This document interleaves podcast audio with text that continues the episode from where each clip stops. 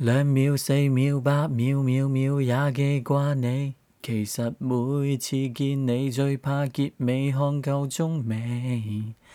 見你抱你吻你對你那會過期。其實每晚要我說句再見，我也想死。一點一起，三點一起，七點一起，由日到晚也面對面，你呼吸我氧氣。Tuesday, Wednesday, Thursday, Friday, Saturday night，期望以后也像这刻捉紧你。下一站幸福，下一站幸福。The next station is happiness。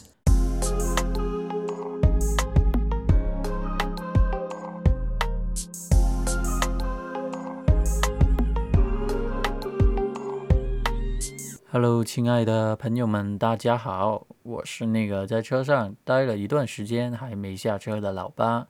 今后的旅程也请大家多多关照。非常抱歉，又在开头就劝退大家，又忍不住唱了几句，差不多也有个十几秒、三十秒吧，都唱了好大的一段 verse 了。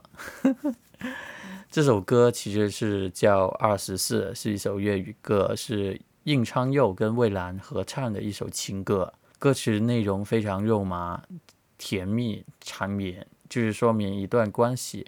他们就很痴缠，就想着二十四小时都跟对方在一起做各种东西，就很想念对方的这种感觉。其实这首歌真的是我比较喜欢的一首歌，然后他的那种状态也觉得是我比较理想中吧。我相信是很多女孩子心里想着那样的一个状态，什么白雪公主跟白马王子。就很幸福，天天连在一起的生活的那种幸福生活，就是大家都会憧憬的那种，但有点太油腻了，话题扯太远了。今天的话题是香港最红的偶像竟然跟我有关系，这不是标题党啊，还真的有点关系。大家知道香港最红的偶像是谁吗？不知道的，待会我说完之后，大家可以上网搜一搜。大概在这几年里面，非他莫属了。因为香港的娱乐圈几乎都是那种几乎没有的一个状态。然后呢，他在二零一八年的时候，除了 TVB 以外，还有一个电视台就搞了一个选秀节目，叫《全民造星》，他就很有噱头的那种。二零一八年是第一届，然后就大量的招募一些素人的一个男生去参加这档节目。然后这个偶像虽然他是一个团体，但我觉得红的就是他本人，不是他的团体。我自己这么认为。他就是江涛，他当时二零一八年就参加了那个第一届的那个全民造星活动，然后最后成功得到了冠军，成团就出道嘛，还有跟他的队友。这个组合叫 Mirror，就是镜子的意思。然后他们就在这几年就非常的红，非常的火。然后尤其是这个拿到冠军的这位小兄弟，他很年轻。然后，为什么我说跟我有关系呢？而且为什么我突然今天晚上？好像很闲的这样特地的 录音讓節目去说他的，因为这几天我中午就出去吃饭的时候，其实就去吃麦当劳，我也不知道我要吃什么，就便宜的也没什么能吃的。虽然我在旺角，其实很多选择吧，但我觉得我要省钱的那种，然后就吃麦当劳，因为作为快餐店，麦当劳是最划算的吧，我是这样，然后就吃了两天麦当劳。然后在进去的时候，在门前就挂着很大的一个横幅，就是江涛他整个人，因为他最近代言了麦当劳的一个新的一个食品组合，是那个巨无霸，不知道大家在台湾会不会也喜欢吃这个巨无霸，反正他就代言人嘛。然后最近麦当劳就各种铺天盖地的一个广告。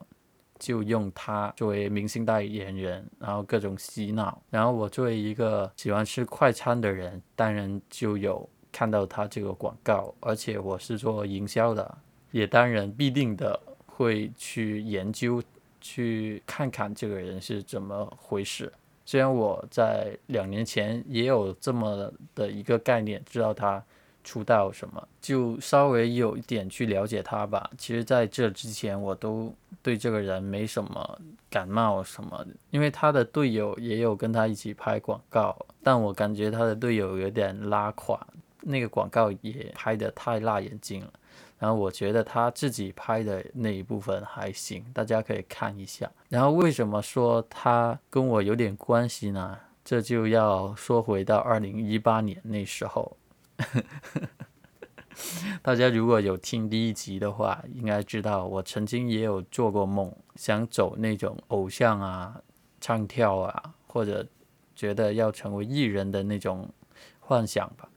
然后当年我去北京，其中一个原因除了要逃离家人、拥有自己一个空间感的那种原因之外，其实另外一个原因也是为了去追求梦想。因为北京是一个很多音乐人梦寐以求还有奋斗的一个好地方。然后我当时也是脑子一热，也不想再理家人，然后就去了吧。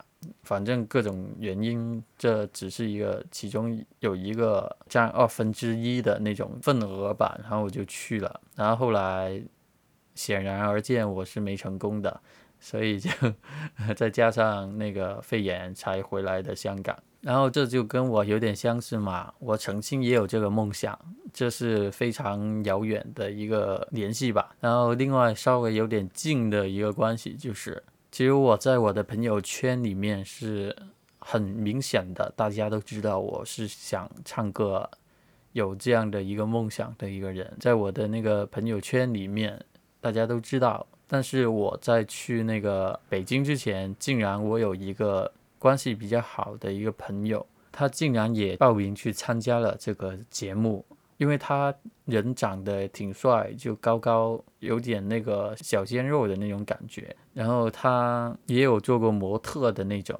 然后之前我们一起奋斗过吧，就考公开试的时候，而且也住的比较近，所以就他去参加这个比赛的时候，曾经我也有跟他一起就陪他去练习他要唱的那些歌什么的。就在我去北京之前。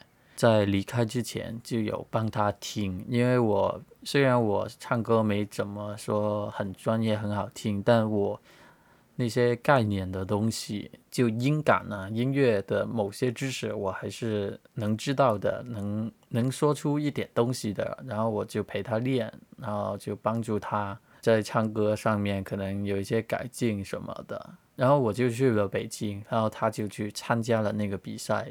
结果他很紧张，可能在演出的时候就呃演砸了。我刚刚还特地再去看了一遍，然后我就有了一个结论：我的朋友真的很不会唱歌。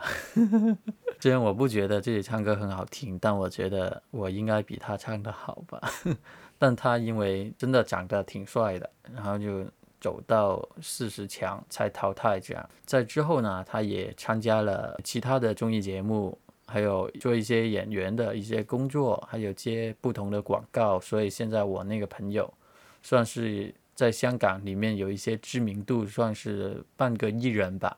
在那个 Google 上面搜他的名字，应该能找得到的那种。嗯，所以说呢，其实也挺讽刺的，就是一个对音乐可能热忱没那么大的一个朋友，去参加这个偶像的一个。比赛，然后还出圈了，还成功了，成为了我我理想中的那种状态，而我自己就抛弃了一切，去北京所谓的追梦，结果还是失败的走回来，这样跟他的关系好像越来越不好，因为他现在作为半个艺人，其实经常经常很忙，然后可能现在发他消息他都不回的那种，然后我就觉得他现在。是红了就不认识我了吗？这样哇，这个扯太远了吧？就是这样，我跟他的关系，我跟这个当红榨汁机这个江涛的关系，就是他是我的，想当年是一个很好的兄弟的一个朋友的一个同期参加这档节目的一个人吧。这这是硬硬扯上关系，对吧？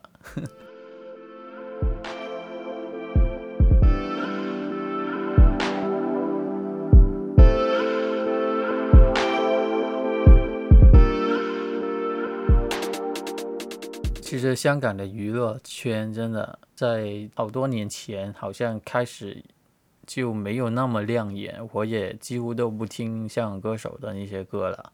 在我印象中，我听的我觉得挺棒的一些歌星，只是张敬轩啊、陈奕迅啊那些，然后就没有了。就新生代的一些歌手，我几乎都不知道他们是谁。然后这个江涛，他的话题性是非常的大，然后他是得到了所有广告商的宠爱吧。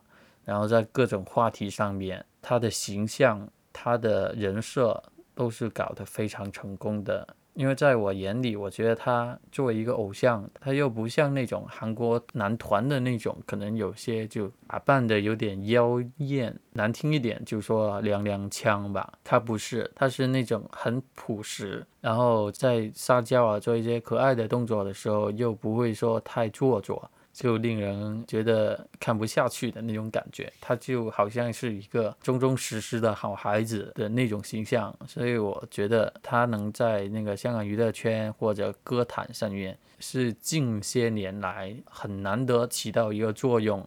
还有有一个话题性的一个人物，所以我觉得我作为他的朋友的朋友吧，我是有点小骄傲的，所以今天就硬扯上关系，跟大家聊聊这个在香港当红的一个明星偶像艺人。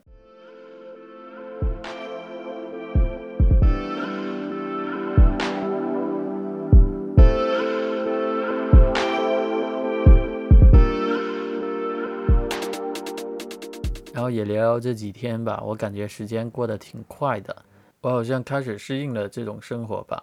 但今天就胃口有点差，可能是因为我中午吃麦当劳吃的太撑了，然后晚上没有胃口，刚刚都没吃几口饭就不吃了，然后有点想吐的感觉。但还是开了这个麦克风，想跟大家聊聊这个故事，因为昨晚有点睡不着的时候。然后我在想，我以后要录什么题材的一个节目？然后我就在想，突然想到上一集的节目是欲望，然后我就灵感一动，就想了很多的题材，然后在之后就会跟大家分享。其实欲望啊，人之皆有，我觉得人有欲望是一个常情。